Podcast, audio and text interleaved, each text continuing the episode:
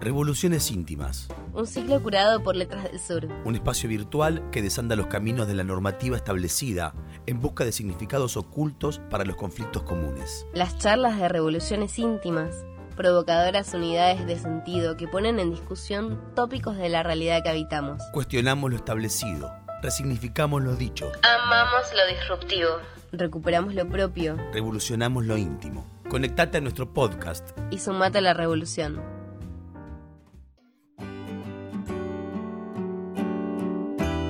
¿Por qué buscamos pareja?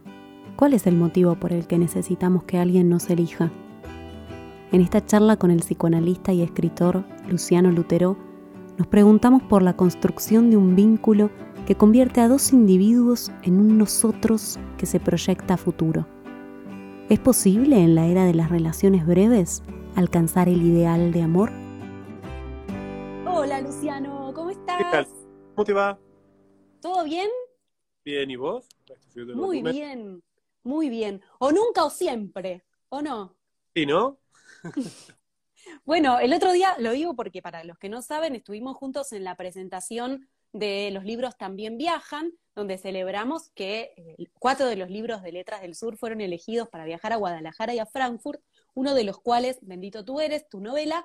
Así que, bueno, ya han dado las felicitaciones correspondientes el día del encuentro, el jueves anterior, y hoy vamos a hablar de un seminario. Un seminario que se viene para 22, 29 de octubre, 5 y 12 de noviembre, sábados de 6 de la tarde a 8 de la noche. Como te gusta a vos, un poco a propósito de una canción, el título es Amar, temer y partir. Así No sé es. si quiero empezar por amar, por temer o por partir. Ayúdame.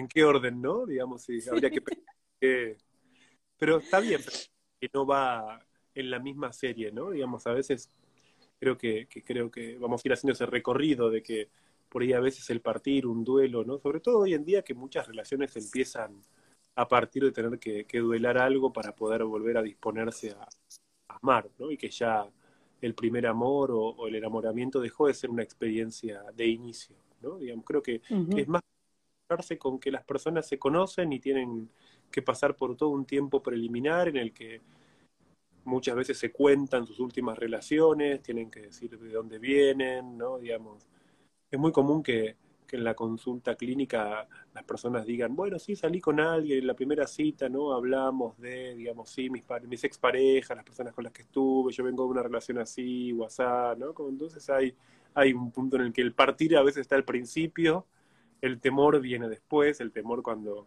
cuando empieza a pasar algo y ahí si se atraviesa tanto, ¿no? Digamos, el, el duelo como, como el miedo, viene la posibilidad de- del amor. Del amor entendido en un sentido más, más alofito, ¿no? Más el amor después del amor, ¿no? Digamos, creo que que yo vengo trabajando en este tiempo con, con parejas que, que son muchas veces parejas que ya pasaron por distintas parejas, ¿no? que ya tuvieron experiencias, muchas veces algunas de ellas dolorosas, algunas de ellas, ¿no? digamos, que no, que no, que no, no llegaron a, a desarrollarse, ¿no? digamos, la experiencia de lo trunco está muy presente. Yo siempre Mm. subrayo Ujú. en los inicios de las parejas actuales lo que, lo que está más en, en un primer plano es todo lo que no se vivió antes y a veces con lo que cuesta que eso no se transforme en que la persona que conocemos sea la persona con la que tenemos que reparar todo lo que no pasó en una pareja o en otras parejas anteriores, ¿no? O sea, hay una dimensión historia del amor hoy que, que es este, bastante, bastante patente. Y al mismo Mm. tiempo, ¿no? creo que, que, que a mí me hubiera gustado también ponerle a este seminario como un título de, del amor en tiempos de, de autoayuda, ¿no? porque hay toda una serie de, de, de textos, de consejos, de, de frases que, que dicen, bueno, el amor es esto, el amor es lo otro, para amar bien, ¿no? Digamos, yo vengo escribiendo bastante también sobre la, la crítica a las relaciones sanas, ¿no? Bueno, el amor saludable es así, entonces si, si el otro te quiere haría esto, que, que son una nueva, una nueva norma y al mismo tiempo son como una gran exigencia, ¿no? Este, que muestra que, que defendidos que estamos, ¿no? Digamos, estamos como bastante a, a la defensiva y, y todos hoy en día tenemos una especie de código bajo el brazo, ¿no? Donde, como digo en chiste, a veces nos volvimos terapeutas espontáneos, donde ya estamos diagnosticando, ¿no? Digamos, al otro, ¿no? Entonces, el Ujú. otro me salí, tuvimos una salida y me dijo que entonces le pasó esto, mm, a ver, ¿qué esto estará bien, estará mal, a ver, como ya hacemos como un diagnóstico preliminar. Te estás, te estás psicopateando, amiga. Claro, digamos, hay que tener toda una serie de, de banderas, si se dice ahora, ¿no? Este, de red flags que hay que, a las que hay que estar atento porque no sabes, ¿no? Como, bueno, esos son, son, son reflejos y fantasías que son muy, muy específicas del inicio de un vínculo amoroso hoy, ¿no? Digamos, el, quizás habría que, ni, ni, por el amar ni por el partir, habría que empezar por el temer, ¿no? Este, bueno, es que... Eh, el deseo precavido, el deseo que está de alguna forma ¿no? Digamos, puesto un poco en el freezer, ¿no? Y es como, bueno, si pasa todas las pruebas que tiene que pasar, entonces ahí puede ser que nos podamos acercar un poco. Mm. Pensaba, ahora vamos a ir hablando particularmente de cada una de las clases de, este seminario, eh, que, que, para Letras del Sur además es muy importante y en particular para el ciclo, para revoluciones íntimas, y ya vamos a contar bien por qué, pero voy a una pregunta muy anterior. El sufrimiento de las personas por la búsqueda de pareja y ahí voy al temer, ¿no? El temer al quedarse solo, el temer a no volver a sentir lo mismo que aquel primer amor. Y desde el psicoanálisis, desde este análisis que vos haces en consultorio, ¿por qué buscamos pareja? ¿Por qué queremos emparejarnos con alguien? ¿Por presión social? ¿Por una cuestión de la naturaleza humana de nuestra especie? ¿O, o porque no nos gusta estar solos? Yo creo que, a pesar de todas las críticas que se le hizo en este tiempo al amor romántico, ¿no? La expectativa de que alguien esté, que alguien quiera quedarse, porque en definitiva llamamos pareja a eso, ¿no? Digamos, más allá de la codificación de la formalidad de un vínculo, ¿no? La idea de que alguien esté, que alguien se quede con nosotros, que alguien nos elija, sigue siendo muy, muy fuerte, ¿no? Mm. Digamos, pensar distintas matrices vinculares, distintos estilos, ¿no? De estar con alguien, pero la idea de que de que ese otro esté, que se quede, ¿no? Digamos, que no, que no se vaya tan rápido, ¿no? Creo que ahí es donde aparece muchas veces el, miedo del que vos hablas, ¿no? Porque siempre la, contracara es el miedo al abandono, ¿no? Digamos, y la incertidumbre que también surge cuando se digamos, aparece ahí rápidamente, ¿no? Digamos, la, la, pregunta de hice algo mal, me equivoqué en mm. algo, ¿por qué, ¿por qué no funcionó esto si estaba todo bien? ¿No? Este, creo que esa es una, una cuestión de la que vamos a hablar bastante en la segunda clase, la segunda clase dedicada al temor, ¿no? Este, porque tenemos una, una lectura bastante común, culposa, ¿no? En términos de creer que, que, podemos hacer algo para que el otro nos ame o creemos que podemos hacer algo para que el otro se quede. Y yo soy bastante taxativo o directivo en este punto, ¿no? Para situar que, en realidad hay cosas que no, no dependen de nuestras acciones, de nuestra voluntad, ¿no? de, que seamos este, buenos candidatos o, de que tengamos un montón de cosas en común. Lo, lo que define a veces la, la, continuidad de un vínculo es como muy variable, es muy frágil, ¿no? Digamos, no, no es una, una acción deliberada, no es pongámonos de acuerdo, ¿no? Digamos, el acuerdo, el contrato, del consenso, son, son figuras que no, no definen en sentido muy, muy preciso, ¿no? digamos, que una relación pueda continuar. Bueno, y también el paraguas del amor, ¿no? Que a veces en nombre del amor dejamos de temer, o no dejamos de temer, pero dejamos de mostrar nuestro temor, no nos animamos a partir, y el amor termina siendo como una mezcolanza que un poco va hacia el subtítulo del seminario, que vínculos afectivos y parejas en crisis, ¿no? Te llevan de algún modo hacia, hacia esa crisis. Y quiero preguntarte justamente por esto. Las parejas hoy en día, lo hemos hablado en otras circunstancias, después de la pandemia hubo un movimiento, una fragmentación, una reformulación de la forma en la que hacemos pareja. Entonces, la crisis es bienvenida, la crisis significa partir, Mira, creo que por un lado, ¿no? Este, la, la crisis está como anticipada como la antesala de un fracaso, ¿no? Creo que tenemos mucho miedo a vivir una crisis. Esto en las consultas de pareja es como bastante, bastante común, ¿no? La crisis es rápidamente, ¿no? Digamos, el miedo a, separarse y están quienes apresuran la separación por miedo a, a ser dejados, ¿no? Entonces se anticipan y dejan primero, ¿no? Este, poder sostener en el tiempo una relación conflictiva, no, no conflictiva en el sentido patológico, justamente creo que hay que separar el conflicto de la patología, ¿no? Y poder sostener durante un tiempo la, la incertidumbre y el malestar que genera estar conociéndose con alguien y al mismo tiempo ver que, que el otro es muy distinto, ¿no? Digamos, yo siempre digo que, que una pareja no, no, no hay una, un dos que, se, que, que, que converge en una unidad. La tensión es, es irresoluble, ¿no? Este, y al mismo tiempo, yo creo que, que también, no sé si vos lo, lo, escuchás esto muchas veces que se dice, bueno, el otro tiene que quererte como sos, ¿no? Digamos, yo no, no estoy tan de acuerdo con esa idea. Creo que, que estar con alguien es, un empuje al cambio y a la transformación, ¿no? Y creo que con los años también nos cuesta mucho pensarnos en función de, de cambiar. Incluso cuando el modo en el que estamos no, no es tan, tan copado, tan bueno, no nos sentimos muy a gusto, pero le tenemos mucho miedo a la transformación vincular. Y un vínculo es una instancia de transformación, un vínculo no es, ¿no? digamos, simplemente una compañía o estar con alguien que te quiere. Creo que, mm.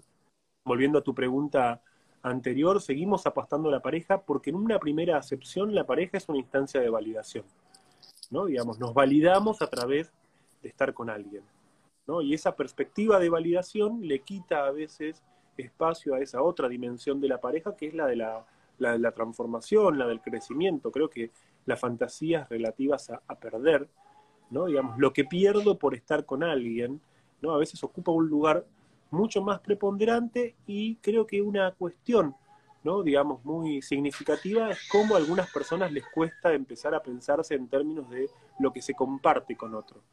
¿no? Mm.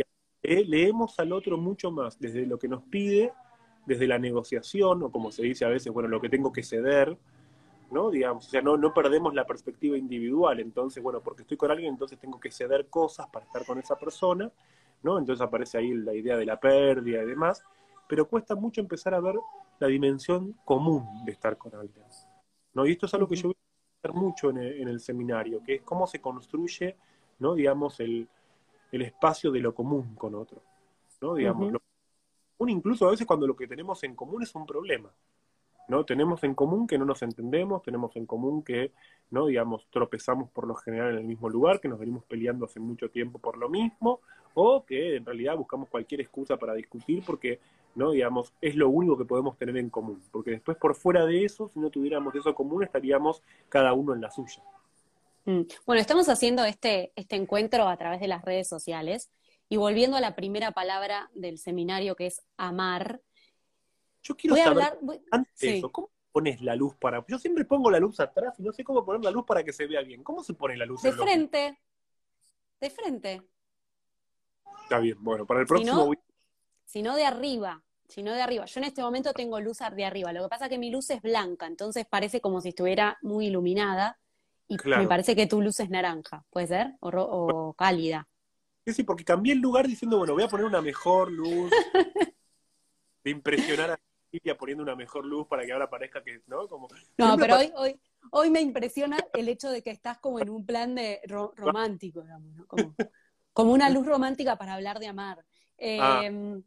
No, pero vamos a, a decirlo así. Te, te, decía lo de amar porque eh, estamos en una instancia de redes sociales donde también hay como una especie, y esto va por, corre por mi cuenta y me puedes decir ni ahí, pero como una instancia de competencia de ver quién ama más a su pareja, quién sube la foto más romántica con el otro, quién logra mostrarse más embelesado con la otra persona. Y quiero que me, des tu, mirada acerca de esta competencia con otras parejas, porque de algún modo hay ahí una asimilación social de quién soy con un vínculo. Y te lo dejo ahí picando mientras les voy contando a los que nos están acompañando en este vivo que estamos hablando en el marco de lo que va a ser el seminario Amar, Temer y Partir, Vínculos Afectivos y Parejas en Crisis, un seminario de revoluciones íntimas al que se pueden inscribir escribiendo a info arroba revolucionesintimas.com o también ahora, Luciano, te lo cuento, también por WhatsApp se pueden inscribir. Así que pueden eh, mandar su, su, consulta, su, che, me quiero inscribir, me, me, gustaría saber más sobre el seminario, ya les voy a decir, el teléfono es 11 26 10 9696. Ahora bueno. mismo tenemos un grupo... ¿Qué? Ahora, que no le manden fotos de desnudos. No des ideas, no des ideas, te pido. No, pero ya tenemos personas que en este momento están respondiendo mensajes, así que 26109696 es el WhatsApp de Letras del Sur. Bueno, ¿competimos por quién tiene la pareja más romántica? ¿Competimos en redes? ¿Nos gusta que nos vean enamorados, aunque no sea tan cierto?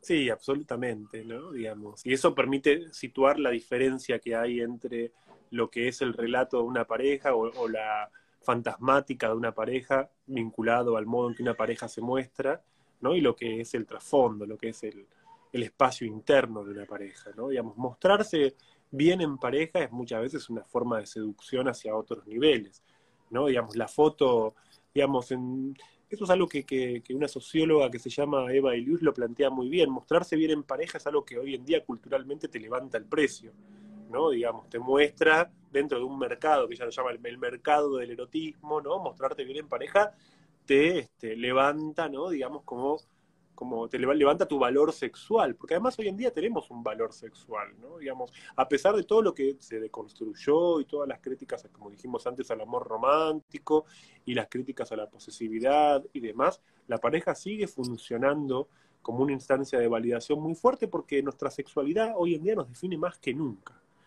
¿no? Mm. Digamos, la definición de nuestra identidad es a partir de nuestro deseo y fundamentalmente de nuestro deseo sexual y mostrarnos como alguien que es muy amado, mostrarnos como alguien que está muy bien dentro de una relación, es algo que por supuesto acrecienta ese, ese valor. Entonces sí, en cierto punto el, erotismo de la imagen, que no se corresponde para nada, ¿no? Digamos, viste que, muchas veces pasa que, hay personas que se los veía tan bien, ¿no? te enteraste que se separaron y, muchos dicen, pero se los veía tan bien. ¿no? Digamos, lo cual también lleva a otra dimensión que es importante, que es la de la funcionalidad. Yo vengo pensando, ¿no? Este, bastante en este tiempo sobre lo que es lo funcional, ¿no? Digamos, las parejas que se sostienen por la enorme funcionalidad que tienen, lo cual muchas veces no va de la mano del erotismo de la relación. Yo pienso, y lo voy a plantear en el seminario, que hay una tensión, de hecho, entre lo que es el erotismo y lo que es la funcionalidad, ¿no? Digamos, esto es el, cuando digo la funcionalidad me refiero al modo en que una pareja puede ser, ¿no? digamos, la garantía de la continuidad de la existencia personal de uno, ¿no? digamos, gente que es quien es a partir de estar en esa pareja, aunque quizás en esa pareja no pase nada. ¿no? Lo cual también explica, ¿no? Yo escribía la semana pasada un artículo para el diario donde ¿no? decía en chiste, ¿no? Como que hasta hace un tiempo lo, los, terapeutas nos preguntábamos por qué se separaba la gente. Hoy nos preguntamos muchas veces por qué no se separan. ¿No? Digamos, ¿por qué, por qué ya no se separan? ¿Por qué de repente hay tanta inercia a seguir? Muchas veces alguien dice, de hecho, esto, es una frase muy común, que alguien dice, me tendría que haber separado hace tanto tiempo. Y no lo, ¿no? entonces ahí aparece una muy buena pregunta, que es ¿por qué? ¿No? Digamos, una pareja continúa cuando incluso ya estaban separados desde mucho antes. Bueno, ahí aparece toda la dimensión narcisista, ¿no? De continuidad de la propia existencia que una pareja tiene, ¿no? Digamos, sigo no, no es por algo instrumental, ni algo egoísta, ni calculador, sino porque efectivamente, ¿no? Digamos, sentir que somos quienes somos es muy importante, ¿no? Digamos, todo, sobre todo en época de precariedad de lazos, ¿no? Donde necesitamos sentir muy fuertemente quiénes somos. Y la pareja es una instancia de, quizás de las más importantes para sentir quiénes somos. Bueno, y tal vez volvemos a la palabra temer, ¿no? Porque una vez que llegamos al momento en el que nos damos cuenta que hace, no sé, 20 años que estamos con la misma pareja y es en ese lugar a donde somos quienes somos. Están juntos hace 20 años, ya no, no, hay. 20 años ¿No? ya no. No, ¿qué 20 años? No, sirve? pareja, tres meses, cinco meses, seis meses, un año ya no hay ese tipo de relatos, ¿no? Digamos, de que una persona tenga, no sé, 50 años y diga, bueno, yo estuve casado, casada, ¿no?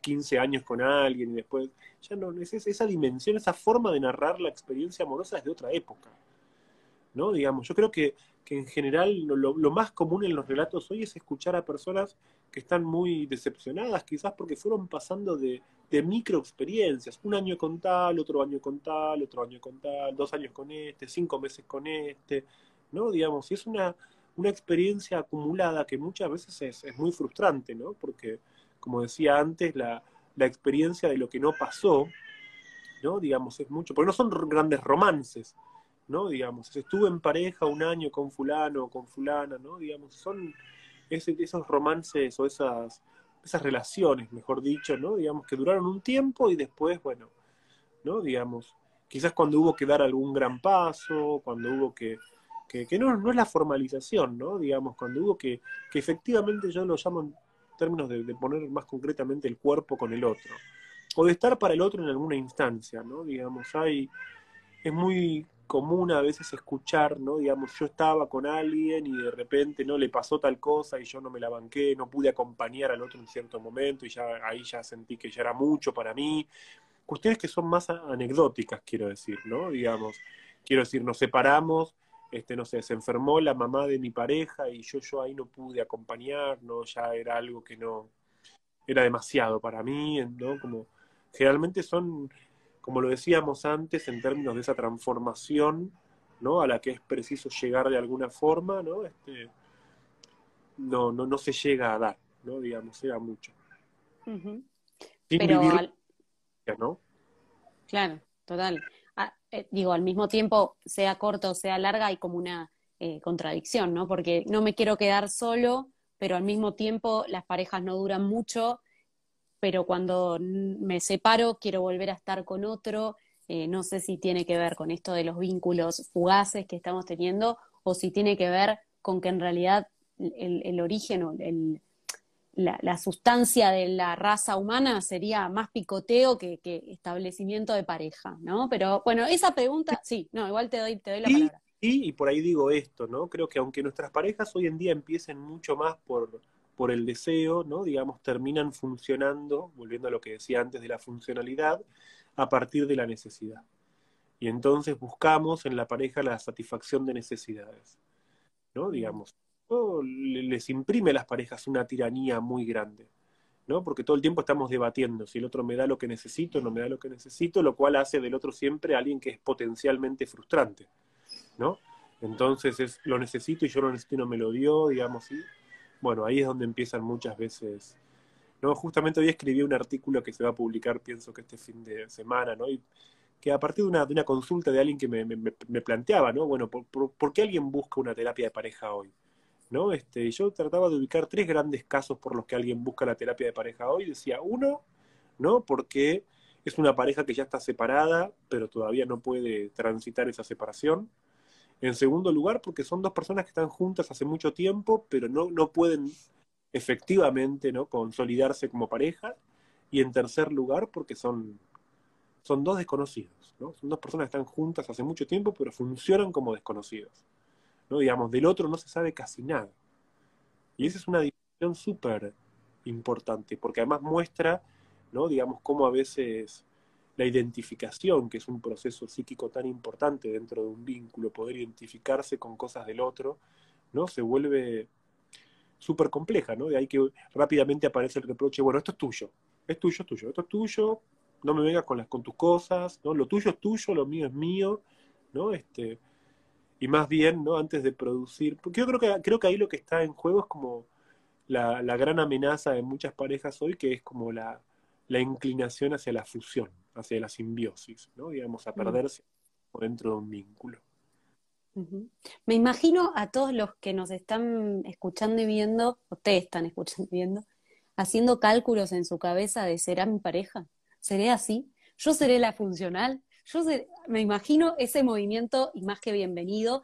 Em, solo como para cerrar, el seminario es 22, 29 de octubre, 5 y 12 de noviembre, son cuatro sábados de 6 de la tarde a 8 de la noche, info arroba revolucionesintimas.com para enterarse más. Clase 1, de qué y cómo nos enamoramos. Temazo. 2, miedos en la pareja, miedo a estar en pareja. 3, duelo. Sí. Esa clase tengo, tengo muchas ganas de darla, ¿no? Digamos, de, de qué nos enamoramos, ¿no? Porque tenemos todo un saber consciente acerca de qué buscar en el otro, pero sin embargo, ¿no? Digamos, yo voy a enfatizar en ese punto que, que la gran determinación, ¿no? El gran determinismo psíquico sigue siendo inconsciente. ¿no? Digamos, lo que buscamos en el otro, lo que nos engancha con otro es algo que no sabemos lo que es. Y que lo descubrimos a partir de la relación. ¿no? La elección del otro sigue siendo una elección consciente. Por eso muchas veces, aunque nos propongamos engancharnos de una persona mejor, o digamos, bueno, yo quiero una persona así, asá, digamos, y todos los modelos comunicacionales, contractuales, ¿no? que buscan justamente tratar de dirigir esa, esa elección, por lo general fracasan, porque ahí es donde, para mí esa clase, ¿no? digamos, va a ser una clase sobre, sobre el amor y el inconsciente y lo que el inconsciente todavía le presta al amor. Qué buena frase, qué buena frase. Em, miedos en la pareja, miedo a estar en pareja es la clase 2, la clase 3, duelo y separaciones y la clase 4, vínculos y parejas. Y todo esto da para hablar un montón, por eso el seminario también tiene cuatro encuentros, pero no sé si quiero hacerte esta, bueno, sí, te la voy a hacer la pregunta. Entre un vínculo y una pareja, ¿cuál es la diferencia entre una relación de dos amigos y una relación con un novio o con una novia? Bueno, hay, una diferencia que es primero entre relación y pareja, ¿no? Relaciones puede haber muy diversas, ¿no? Digamos, entre relación y vínculo. Digamos, un, vínculo es una, una, construcción de segundo nivel respecto de la relación, porque en el vínculo se incluyen las expectativas del otro, ¿no? En el vínculo hay un nosotros. Yo siempre digo, es la diferencia entre el juntos y el nosotros. En la relación alcanza el juntos, siempre que estamos juntos y podemos estar juntos con distintas personas, pero otra cosa es construir un vínculo. Por eso la, la, expresión o la referencia a la construcción cuando hablamos de los vínculos me parece que es este, acertada. Los vínculos se construyen. Y en el vínculo hay una dimensión suplementaria que es la del nosotros. Claro, podemos tener un nosotros con un amigo, podemos tener un nosotros con, con la familia, podemos tener un nosotros con las más diversas personas. Ahora, hay un nosotros muy específico que es el de la pareja. ¿No? Digamos, el nosotros de la pareja es distinto al nosotros de cualquier otro vínculo. No porque sea mejor ni peor, es distinto. Fundamentalmente porque, porque el nosotros vincular propio de la pareja es en principio, no porque sea sexoafectivo o implica componentes eróticos, porque eso lo incluyen todos los vínculos. Todos los vínculos son vínculos eróticos. No hay vínculo que no sea erótico. Podrá tener el erotismo sublimado, como en la relación con los amigos, o podrá tener un erotismo infantil como el que nos une a nuestros padres. Ahora, en el vínculo con la pareja, lo que tiene de particular, lo que lo hace tan específico, ¿no? Es que efectivamente ese nosotros arrastra todos los componentes infantiles, y al mismo tiempo implica una proyección hacia el futuro. ¿No? Digamos, los amigos, viste, como decimos a veces, los amigos, los amigos esperamos que estén cuando estamos mal, de los amigos esperamos que nos acompañen, esperamos tolerancia, lo que esperamos de una pareja es algo completamente distinto. ¿No? Digamos, hay un punto en el cual respecto de una pareja hay una proyección hacia el futuro, que no es el proyecto compartido en el sentido de, ¿no? Este, tener cosas en común o estar de acuerdo en ciertas cosas, ¿no? Digamos, la proyección hacia el futuro de la pareja es, distinta, ¿no? Digamos, y al mismo tiempo, respecto de la pareja, tenemos una expectativa que es, cuando se juega efectivamente la posibilidad de armar una pareja, es, como dije al principio, ¿no? La expectativa de una transformación personal. Con una pareja nunca somos quienes somos, con una pareja siempre somos quienes vamos a ser. Y por eso también es un vínculo especialmente sufrido, ¿no? Digamos, se lo sufre mucho, ¿no? Porque siempre estamos en función no de quiénes somos, sino de quiénes, en quiénes nos podemos convertir. ¿no? De hecho, por eso muchas veces la contracara de las separaciones es ahora sé verdaderamente quién sos. No porque sepas ahora de verdad quién era, sino porque se perdió esa función de quiénes podíamos ser. Y por eso también las desilusiones en la pareja son mucho mayores.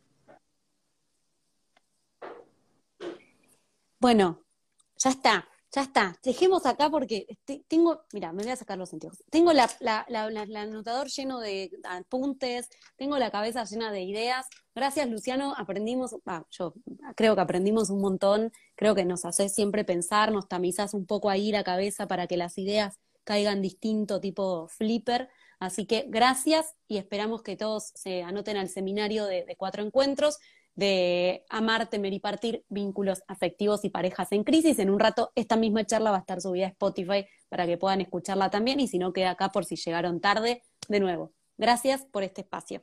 No, a vos, muchísimas gracias, bueno, gracias a que están del otro lado y como dije antes, ¿no? Digamos, es un seminario donde voy a retomar algunas cuestiones sobre las que vengo trabajando en el último tiempo, ¿no? Digamos, lo que tiene mi práctica es que suele ser dinámica, entonces lo que yo recuerdo que cuando publicamos Galanes Inmaduros o La pareja en disputa, ¿no? Digamos, uno dice, bueno, ya escribí un libro sobre pareja, pero lo que pasa es que rápidamente lo que uno escribe queda desactualizado y hay que volver a escribir, hay que volver a pensar, hay que darle una vuelta más. Así que para mí los espacios de seminario son fundamentalmente para eso, que es para a lo que ya vengo desarrollando, sumarle una nueva perspectiva. ¿no? Yo soy, mucho de tomar notas, así que, bueno, con esas notas es que preparo las clases y, bueno, me dispongo a, darle una vuelta más a lo que venimos pensando en este último tiempo. Bueno, qué, qué, qué interesante, ¿no? Esa posibilidad. Así que gracias, de verdad. Te mando un beso. Chao. Chao, chao.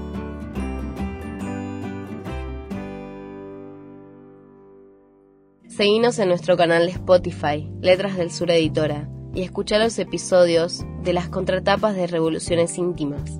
Seguinos en Instagram y Facebook a través de arroba LDS Editora y mirá nuestras novedades en nuestro sitio www.letrasdelsureditora.com.ar.